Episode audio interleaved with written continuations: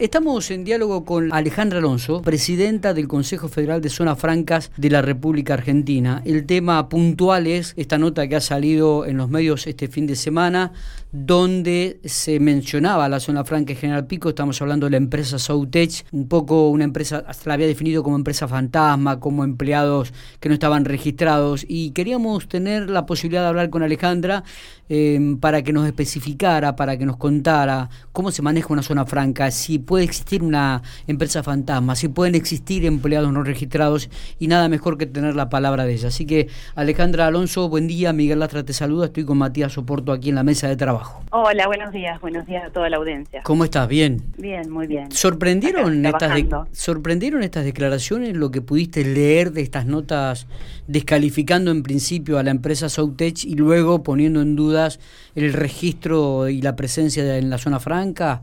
Sí, la verdad que es triste, es lamentable que gente, o sea, que, que hagan este tipo de notas o que salgan a decir este tipo de cosas porque desprestigia el trabajo de mucha gente, Sobre todo de las empresas que en, momentos como este, que, que, estamos viviendo una crisis, donde hay una pandemia de por medio, están sosteniendo distintos puestos de trabajo, que salgan a desprestigiar a una empresa es triste. ¿sí? Nosotros de, como Estado debemos reconocer el trabajo que está haciendo el privado en cuidar cada uno de los puestos de trabajo. Me parece que, que habla mal de, la persona que lo escribe o también puede ser por desconocimiento, ¿no? Porque esto es un régimen especial y las zonas francas es imposible que existan empresas fantasmas. Hay muchos organismos de control, estamos el Comité de Vigilancia de, constituido por el gobierno provincial, está la aduana, o sea, hay una empresa que está a cargo del control del ingreso y el egreso de las personas, como es Aeropuerto 2000. Eh, cada empresa para poder eh, fabricar eh, tiene distintas intervenciones por distintos organismos para poder obtener las habilitaciones. Entonces, es todo un proceso para poder instalarse, para poder eh, realizar el trabajo que no, no puede ser de otra manera, o sea, y sobre todo las empresas, las empresas que están radicadas, que producen acá en, en, sobre todo en General Pico, tienen un beneficio especial que es eh, ayuden en, las contribuciones patronales y el gobierno a través de, le genera un reintegro cuando ellos lo solicitan de todo lo que es obra social, ANSAL y ART. O sea, no tiene sentido tener la gente en negro. Claro. Claro. O sea, porque no, no, tiene sentido alguno, porque los aportes, eh, una parte está reducido a tasa cero y la otra te la devuelve el Estado. Entonces, no habría sentido alguno en tener la gente en negro si cuentan con ese beneficio. Entonces, sobre todo la nuestra, la de la Pampa, sí, es un beneficio especial lo que tenemos. Siento además que eh, esto se da, por ejemplo, pues uno podría decir que el gobierno de acá no, no, no quiso salir a aclarar porque es la ciudad autónoma de Buenos Aires, otro color político. Eh, pero siento que esto destruye otra otra cosa que no tiene que ver con el color político y que tiene que ver no, no, con, con una zona franca que, que, se intenta fomentar muchísimo, que tiene que ver con empresas que están instaladas en General Pico, que están instaladas en La Pampa, que traen la plata para acá, por decirlo de alguna manera. Totalmente, que generan puestos de trabajo. Claro, que generan puestos de trabajo genuinos además. Totalmente, totalmente. O sea, no es que no haya querido salir a aclarar, hay una realidad. No, no, salieron rapidísimo. La licitación, eh, claro, lo que es la licitación, entonces son negociaciones del privado y que lo manejan ellos. ¿sí? Nosotros como Estado no intervenimos porque si no tendríamos que tener el control de todas las empresas, no solamente de Zona Franca, sino de todo el parque industrial, en el sentido de intervenir cuando ellos participan de distintas licitaciones. Esas son negociaciones que tienen los empresarios. Ahora, es real que nosotros como Estado debemos aclarar que dentro de una zona franca no puede existir empresa fantasma. Está bien. ¿sí? Hay muchos organismos de control, vuelvo a, recalcarlo, y, es muy duro el, trabajo y todo lo que se está haciendo, porque desde el gobierno provincial se está realizando un acompañamiento muy fuerte para que las empresas puedan sostener esto. Y más lo que es el rubro textil. Eh, es un rubro, un rubro muy sensible, junto con la construcción, que ante cualquier problema eh, se ve perjudicado. Y este tipo de, noticias de, la participación con licitaciones y que la ganen es buenísimo.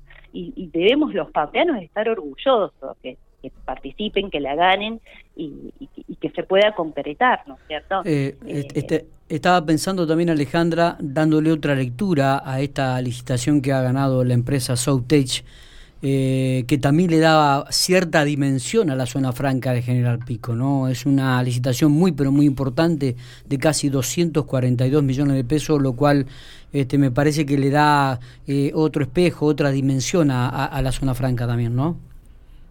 Es un trabajo que se viene haciendo y realmente nosotros estamos contentísimos que realmente se concreten este tipo de, cosas. A lo mejor eh, debemos esperar en el sentido de que realmente eh, la empresa tenga todos los insumos para poder producir, para realmente concretar y no generar falsas expectativas a la gente. Hoy hay una, necesidad concreta que son puestos de trabajo.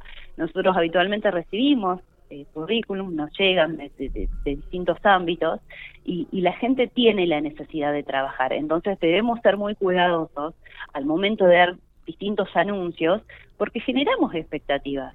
Entonces, eh, lo, lo que se busca es tener, eh, es, digamos, un trabajo que se viene realizando desde, desde, es un objetivo nuestro. Cuando tenemos las cosas concretas, las anunciamos, se da a conocer, o sea, se sale a decir que realmente cuántos puestos de trabajo se necesitan, pero mientras tanto es como que nosotros eh, tratamos de concretarlo hasta que no esté todo confirmado y que no esté todo listo. Está bien. ¿Cuántas empresas? Esto le va a dar un vuelo muy grande a la, a la zona franca, sí. Totalmente, totalmente. ¿Cuántas empresas hay radicadas en estos momentos en la zona franca? Habitualmente, o sea, tenemos 18 empresas que están produciendo acá adentro.